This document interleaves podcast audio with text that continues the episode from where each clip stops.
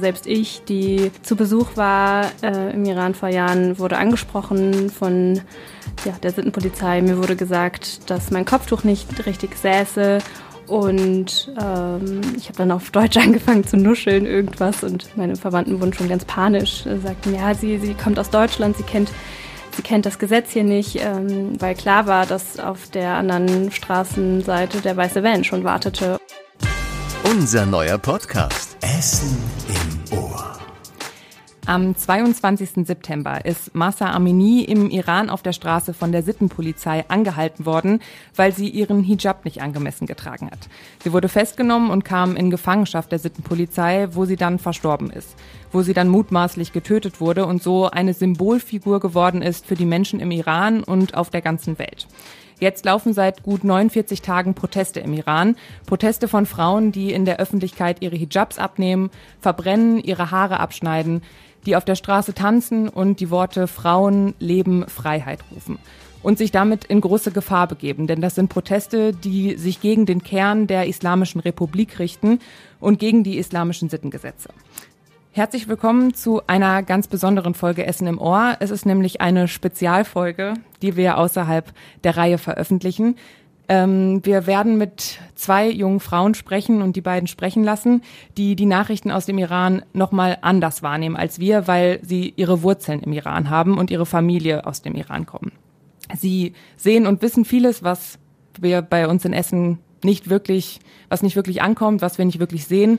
Und deswegen sprechen Sie heute über die Hintergründe der Proteste. Wir reden auch über die Opfer, die Namen der Opfer der Proteste, über die Rolle der Medien und von uns dabei und wir klären auch, wie wir vielleicht helfen können.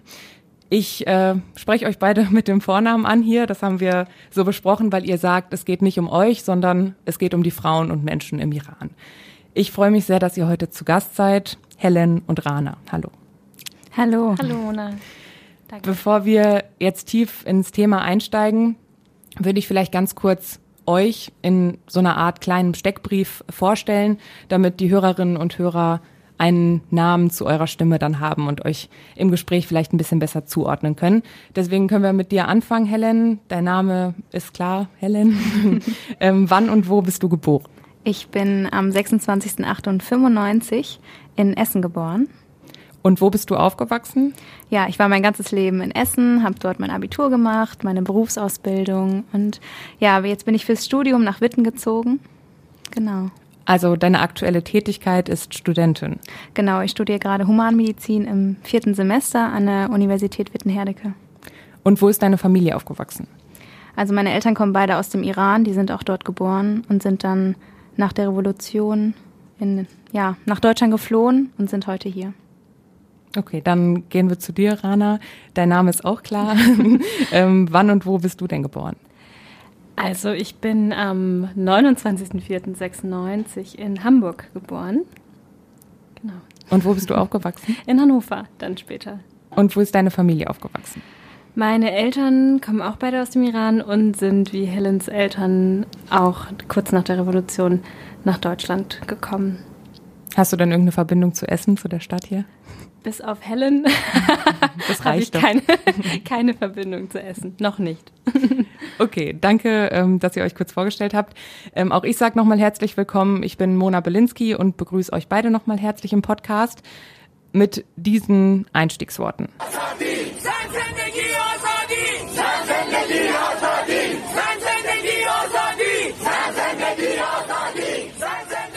Woman, Life, Freedom, also Frauen, Leben, Freiheit. Das sind die Worte der iranischen Frauen, die sie immer wieder rufen seit 49 Tagen. Und hiermit würde ich direkt an euch abgeben. Ihr könnt das vielleicht noch mal besser einordnen. Was ist genau vor 49 Tagen passiert? Ja, am 13. September ist Gina Massa Amini. Gina ist ihr richtiger Vorname, ihr kurdischer Vorname, der ihr von der iranischen Regierung ja, ihren Eltern verboten wurde, ähm, ja, in ihrem Pass sozusagen genannt zu werden. Deswegen heißt sie auf dem Pass Mahsa Amini. In, in Wirklichkeit heißt, hieß sie Gina Amini. Ähm, und am 13. September ist sie aus der ostkurdischen Stadt Zares zu Besuch gekommen nach Teheran und wurde auf offener Straße verhaftet von der Gashte el-Shad. Das ist die Sittenpolizei. Weil sie eben nach den Vorstellungen der Sittenpolizei die islamischen Kleidervorschriften missachtet hat. Ja, und die Sittenpolizei wird auch Moral- oder Modepolizei genannt. Und das ist eine islamische Religionspolizei, die 2005 gegründet wurde mit der Aufgabe, Personen festzunehmen, welche sich nicht an die Kleiderregeln halten. Und wenn jemand sich nicht daran hält, wie zum Beispiel die Hose ist zu eng oder das Kopftuch ist zu klein, dann werden diese Personen festgenommen und werden dann erstmal in Gewahrsam gebracht und dort erstmal belehrt zu ihrem Verhalten. Aber das war schon immer so, sozusagen. Also das ist jetzt das, das war schon immer so in dem Sinne, dass äh, Masa Amini nicht äh, die erste war, der das passiert ist, dass sie festgenommen ist. Was war denn das Besondere dann an ihrem Fall? Genau, also das war schon immer so, das stimmt. Und ich würde auch sagen, dass keine Frau oder weiblich gelesene Person noch nicht im Iran in Berührung gekommen ist mit der sogenannten Sittenpolizei. Also selbst ich, die zu Besuch war äh, im Iran vor Jahren, wurde angesprochen von ähm, ja, der Sittenpolizei. Mir wurde gesagt, dass mein Kopftuch nicht richtig säße und ähm, ich habe dann auf Deutsch angefangen zu nuscheln irgendwas und meine Verwandten wurden schon ganz panisch, äh, sagten, ja, sie, sie kommt aus Deutschland, sie kennt, sie kennt das Gesetz hier nicht, ähm, weil klar war, dass auf der anderen Straßenseite der weiße Van schon wartete und somit ähm, ja, ist diese Sittenpolizei allseits bekannt.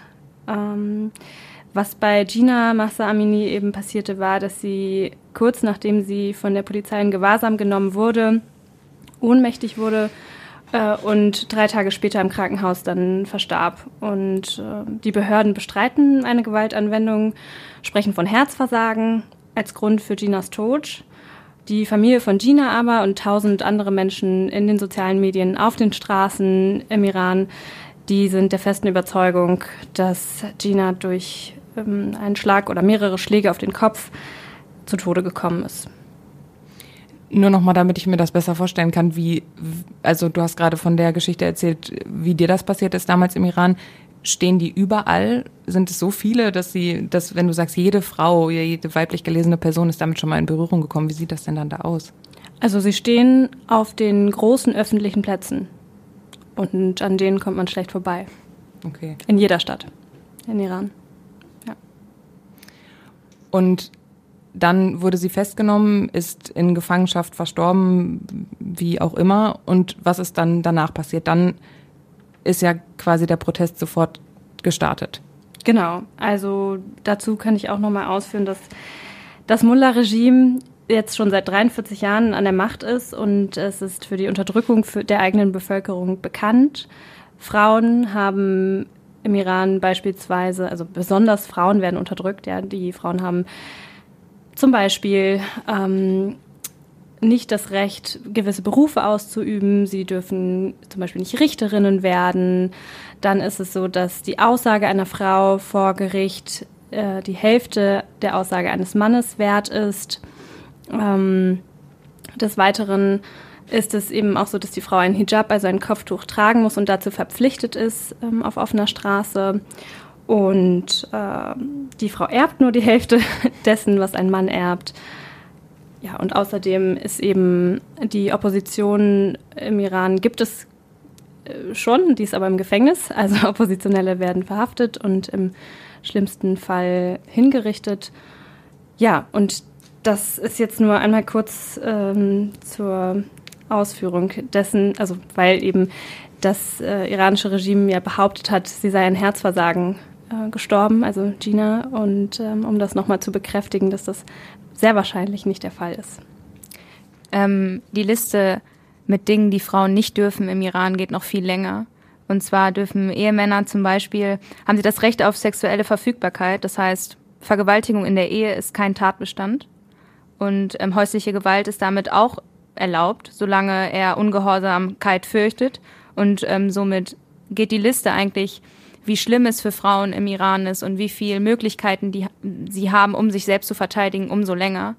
Und zum Beispiel das Scheidungsrecht ist nur einseitig. Das heißt, ein Mann darf sich scheiden lassen, eine Frau muss dafür viel, viel mehr tun und viel mehr ja, Beweise haben, damit sie wirklich das Recht hat, sich scheiden lassen zu dürfen. Und ganz kleine Dinge wie zum Beispiel eine Reise muss erstmal vom Ehemann eingewilligt werden, bevor sie die Stadt verlässt. Habt ihr denn aktuell Verwandte im Iran? Ja, also ein Großteil meiner Familie lebt im Iran. Ja, ich habe auch Verwandte und große, große Familienparts, die noch dort sind, ja. Weil ich erinnere mich jetzt, als ich dann vor gut 50 Tagen irgendwie auf einmal diese ersten Videos gesehen habe, ne, von den Frauen, die da auf den Autos stehen, Feuer auf der Straße, ähm, die Hijabs abgezogen, Haare abschneidend und irgendwie halt, also ein total krasses Bild, einfach für mich schon, die jetzt nicht den direkten Bezug dazu hat. Wie war das denn für euch, als ihr ähm, ja das erste Mal davon so mitbekommen habt?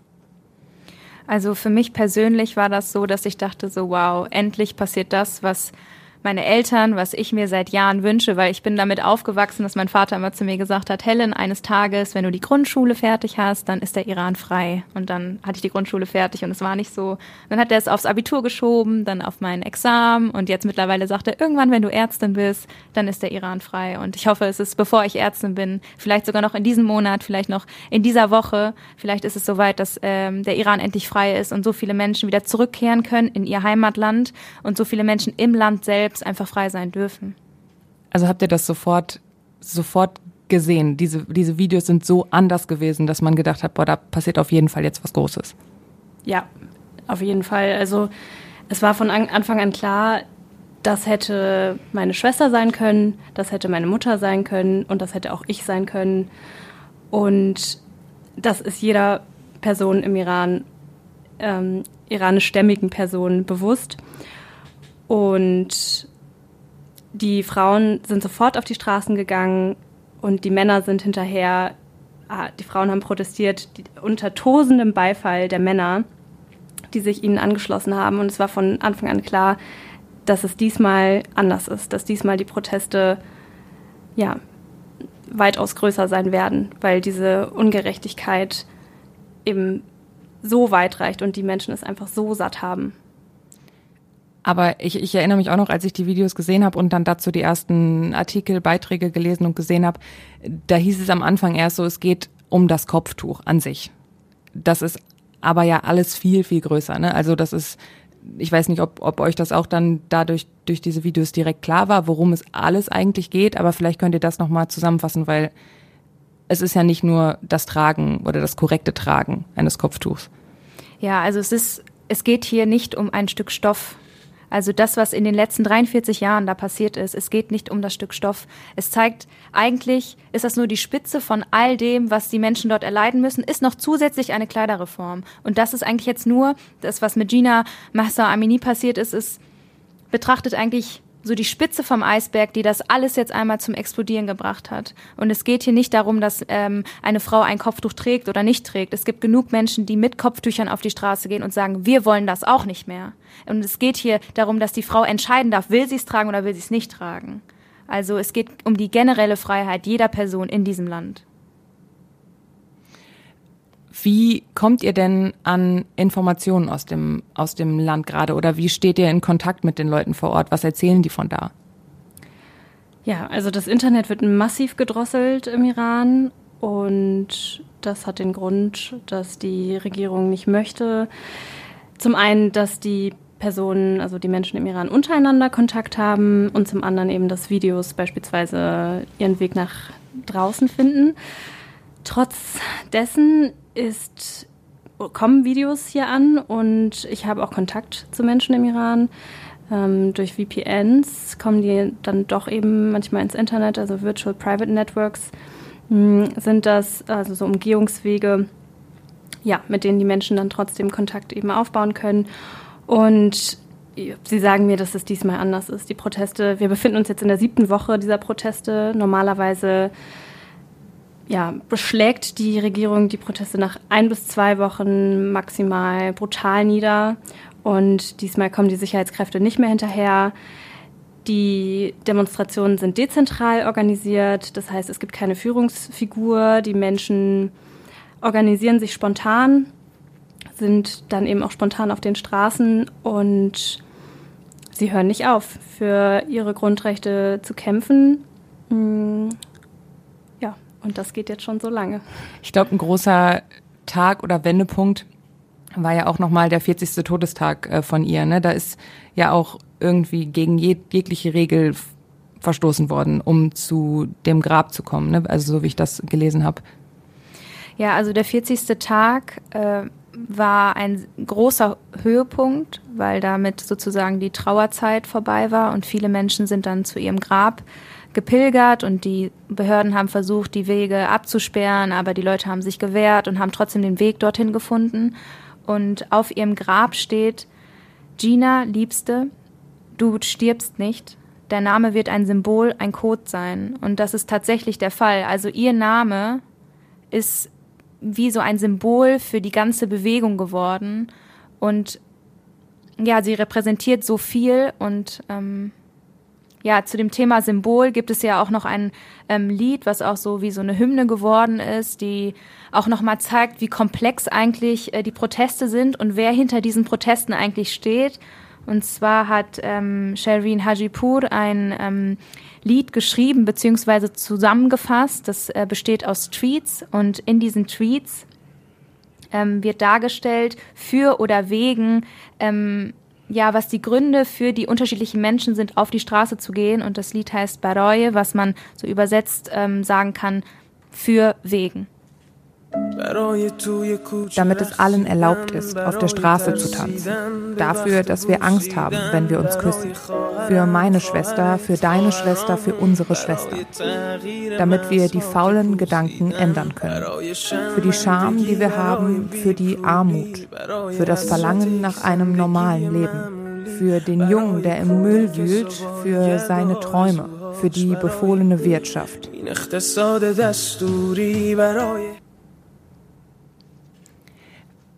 Das heißt, diese Proteste sind so anders, dass ihr jetzt gerade am Anfang auch schon gesagt habt, vielleicht ist es schon in einer Woche vorbei geschafft, der Iran ist frei. Was, was ist denn diesmal so anders? Also ich meine, ich habe viele Stimmen gehört, die sagen, ja, es wurde so oft das schon versucht, es gab so viele Proteste, es war halt irgendwann dann einfach alles wieder wie früher. Wird, ihr glaubt nicht, dass es wieder wie früher wird?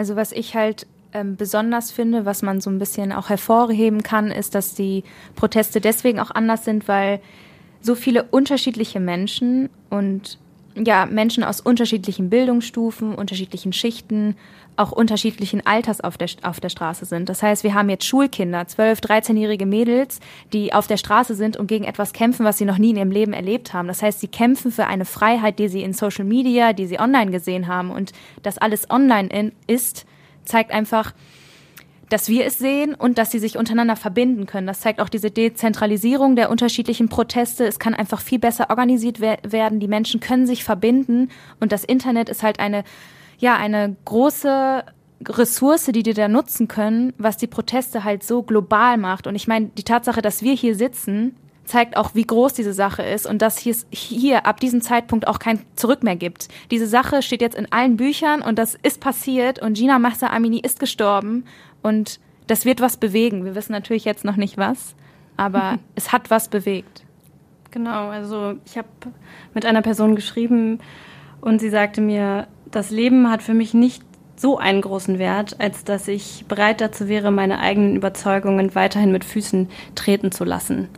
Also die Menschen werden im Moment hingerichtet, vergewaltigt, ermordet und trotzdem gehen sie weiterhin tagtäglich auf die Straßen. Trotzdem sind die Frauen nicht dazu bereit, ihr Kopftuch wieder aufzusetzen. Und deswegen denke ich auch genauso wie Helen, dass es kein Zurück mehr gibt. Auf die Opfer und über die Opfer ähm, kommen wir auf jeden Fall gleich nochmal zu sprechen, da reden wir noch drüber. Ähm, aber was, was sagen denn zum Beispiel die Leute, mit denen ihr ähm, vor Ort noch in Kontakt steht? Haben die Angst? Also egal ob Männer oder Frauen, es, es geht da jetzt hier gerade um alle. Also auf jeden Fall, Angst spielt da auch mit. Bloß haben sie natürlich auch Angst, so weiterhin unterdrückt zu werden von dieser Regierung. Und dann ist halt die Frage, wovor hat man mehr Angst? Hat man mehr Angst, dieses Leben zu leben, das man überhaupt nicht leben möchte?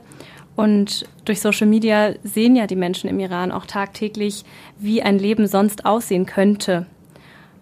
Genau, und deswegen überwinden viele Menschen im Moment ihre Angst und sagen, das ist es uns wert, dafür gehen wir auf die Straßen. Hm.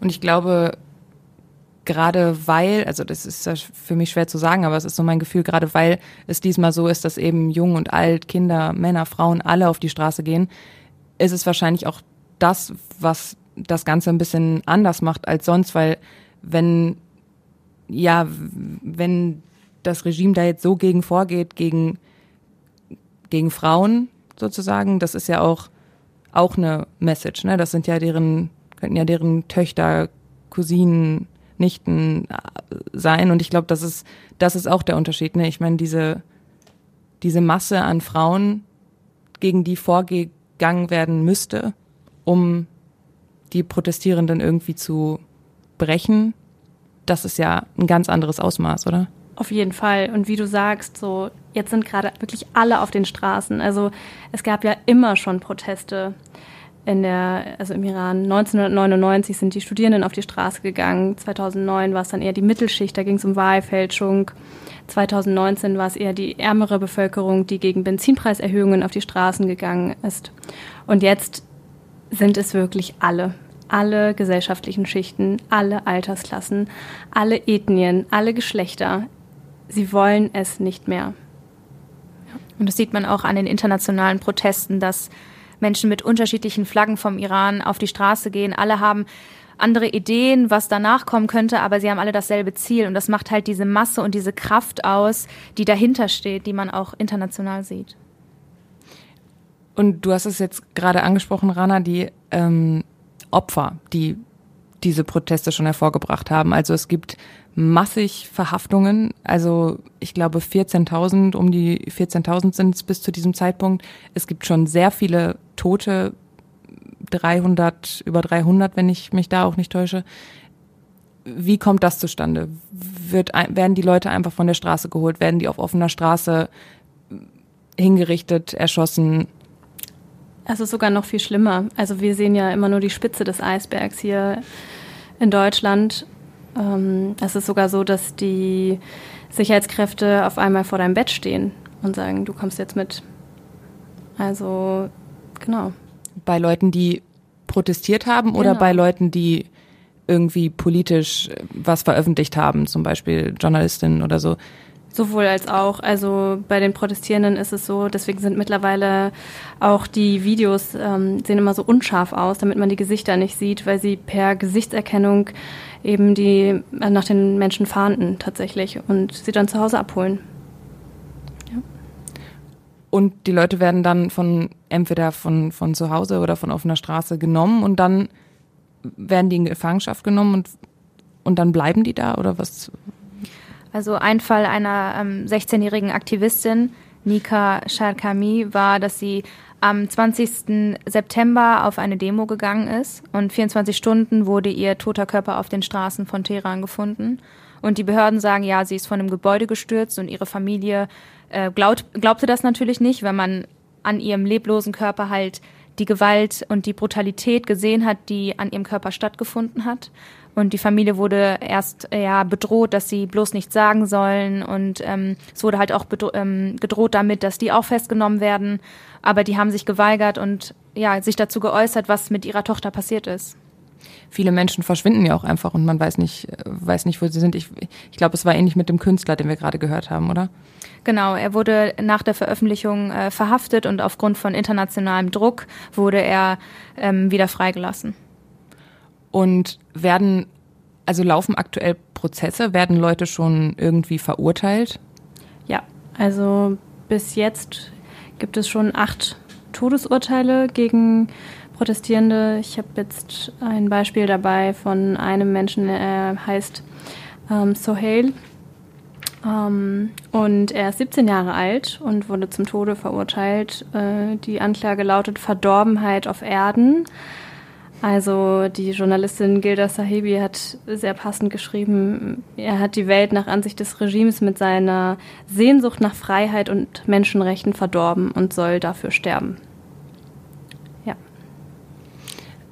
Es sind ja auch Journalist, Journalisten und Journalistinnen auf der ganzen Welt oder generell Menschen auf der ganzen Welt gefährdet, wenn man darüber redet. Ne? Ich, ähm, ihr habt mir vorhin gesagt, die beiden Journalistinnen, die damals das erste Mal über den Fall von Amini berichtet haben, auch die sind mittlerweile verhaftet, verurteilt. Wie war das? Also die sind auch verhaftet und denen wird vorgeworfen, dass sie mit der CIA zusammenarbeiten, dass da irgendwelche Amerikaner wieder irgendwie im Spiel sind. Die finden alle möglichen Gründe, um diese Person festzuhalten, damit sie nicht weiter äh, Dinge tun, wogegen die sind. Hm. Und wie ist das mit euch zum Beispiel? Dürftet ihr nach so einem Gespräch jetzt hier noch in den Iran reisen? Also ich denke, für uns beide ist es schon lange vorbei. Äh, wir gehen unmaskiert auf die Demos. Da sind immer wieder auch Regimeanhänger, die Menschen fotografieren. Ähm, also unsere Gesichter sollten bekannt sein. Ähm, genauso ist es mit Posts auf Instagram. Ja, dadurch, dass wir uns öffentlich äußern, können wir jetzt auf keinen Fall mehr zurück in den Iran. Also unter, unter dieser Regierung nicht mehr. Aber werdet ihr auch hier gefährdet aktuell? Das ist immer so eine Frage, ne? Wo sind die gerade? Was machen die? Also es gibt ja auch den äh, Fall von einer Journalistin im, im in Amerika, die äh, auch dort angegriffen wurde. Also ich denke nicht, dass man überall sicher ist. Und ich denke nicht, dass äh, die deutsche Botschaft mich hier irgendwie beschützt oder dass ich 24 Stunden Wache bekomme, weil ich etwas gegen das Regime sage. Aber die Kraft von denen ist größer, als wir denken. Sagen wir es mal so. Ja, sieht man ja immer wieder. Ne? Und eure Familien und Angehörigen, die entweder noch im Iran sind oder hier, eure Eltern, ich meine, das ist ja eine ganz andere Generation, die da kommt aber nur Zustimmung oder gibt es Leute, die ihr auch schon gesprochen haben, äh, die ihr gesprochen habt, die sagen, das ist irgendwie der falsche Weg? Also Menschen, mit denen ich gesprochen habe, da waren sich alle einig, dass die Mullahs weg müssen und Natürlich gibt es Diskussionen darüber, was kommt danach, aber dass es so nicht weitergeht, ist allen klar. Ja, das ist bei mir auch so. Können wir noch mal kurz über die Rolle der Medien in der ganzen Sache sprechen, weil ähm, ich am Anfang das Gefühl hatte, auf einmal kamen unglaublich viele Instagram-Videos, überall hat man diese Videos gesehen. Dann war das wieder total abgeschwächt. Man hat kaum nur noch ähm, darüber berichtet, so für mein Gefühl. Und jetzt gerade findet das wieder relativ viel oder vermehrt in den Medien statt. Was, wie könnt ihr euch das erklären? Ja, das ist tückisch, ne? Also, sobald das Internet abgeschaltet ist, kommen natürlich auch weniger Videos. Wenn weniger Videos da sind, dann gibt es weniger, worüber Medien berichten können. Und deswegen entsteht dann schnell der Eindruck, dass die Proteste abflachen. Dabei ist es gar nicht so. Das Internet ist bloß abgeschaltet. Ähm, genau, und gerade erreichen uns zum Glück wieder mehr Videos. Anscheinend kommen die Menschen jetzt besser durch. Ich wollte gerade fragen, wie mhm. werden die dann irgendwie über diese VPN-Server anderen Ländern zugespielt und dann, also weil die Rolle von Social Media und vor allem von Instagram, glaube ich, ist ja extrem in diesem Fall, ne? Also ich denke, dass also es gibt genug Menschen mit einer hohen Reichweite, die ihre Reichweite nutzen und Menschen unterstützen. Und das ist auch der Grund, wieso wir so viel erfahren können auch. Ich meine, Joko und Klaas sind ein gutes Beispiel dafür, dass sie mal ihre ganze Reichweite, die die da haben, zwei Iranerinnen in die Hand gedrückt haben und die jetzt die Reichweite nutzen, um Menschen zu informieren.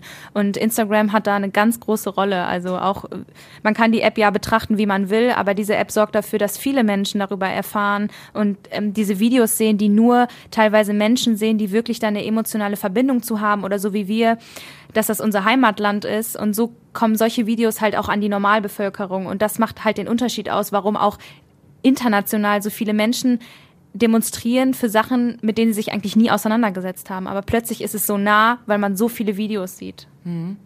Nur noch mal zur Einordnung, falls das jemand nicht mitbekommen hat. Joko und Klaas haben, ähm, ich glaube, letzte Woche Donnerstag oder sowas ihre Instagram-Accounts mit einer Reichweite von über, also zusammen glaube ich rund zwei Millionen ähm, Menschen, die diesen Accounts dann folgen, an zwei Iranerinnen abgetreten und denen die Accounts komplett überlassen und die berichten über die Proteste aktuell. Ähm,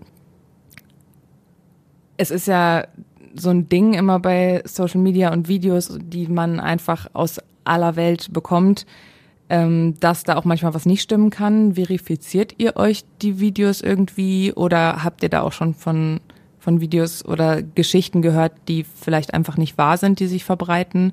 Weil das ja auch immer ein Thema ist bei so großen politischen Ereignissen, dann taucht auf einmal ein Video auf und das ja, ist einfach falsch.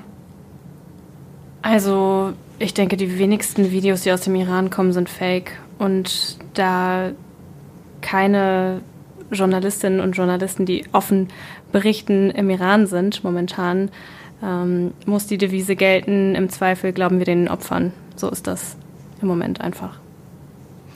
Würdet ihr dann auch quasi uns empfehlen, also uns in Essen zum Beispiel, uns Instagram als Informationsquelle zu nutzen? Auf jeden Fall, ja. Und gibt es andere Quellen, über die ihr euch noch informiert, außer vielleicht den Kontakt zu Leuten vor Ort? Also sonst halt in den deutschen Medien auch. Es kommen ja jetzt zum Glück vermehrt Berichte auch von deutschen Zeitschriften.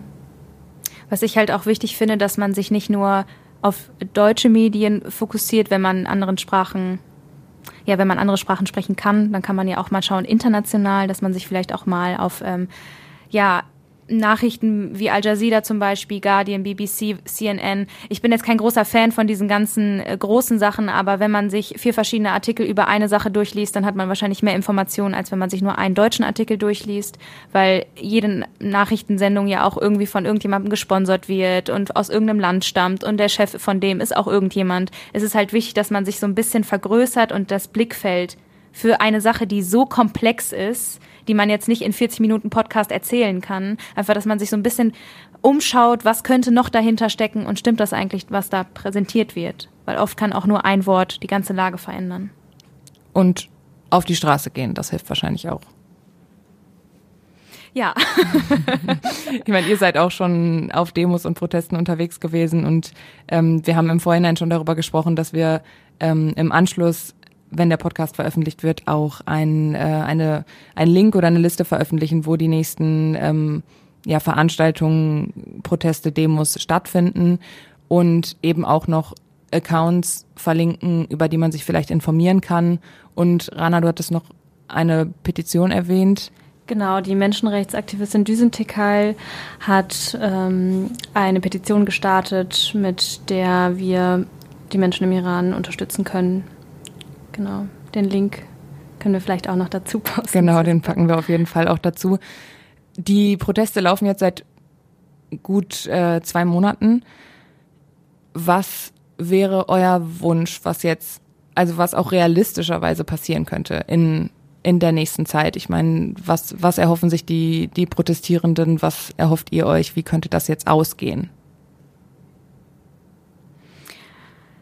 Wie könnte es ausgehen? Der, das Perfekte, was jetzt passieren könnte, dass diese Revolution zu Ende geführt wird und dieses Regime gestürzt wird und daraufhin eine Demokratie in dieses Land eingeführt wird und die Menschen, die jetzt in Gefangenschaft sind, das sind ja über 14.000 Menschen, dass die freigelassen werden und ja, dass Gerechtigkeit herrscht für die Menschen, die Dinge getan haben in den letzten 43 Jahren, die nicht in Ordnung waren, die nicht mehr als nicht in Ordnung waren.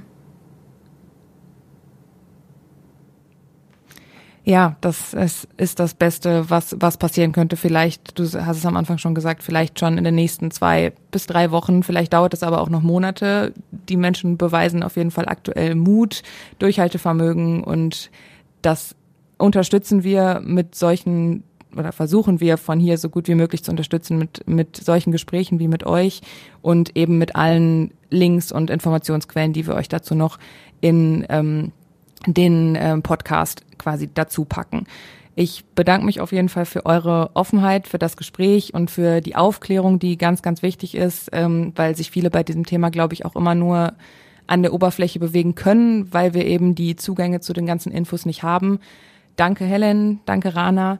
Ähm, das war's mit dieser Spezialfolge. Wir freuen uns wie immer über Feedback, Kritik, Lob oder Fragen, die ihr uns an podcast.radioessen.de schicken könnt. Die nächste Folge Essen im Ohr erscheint dann wieder ganz normal am kommenden Dienstag.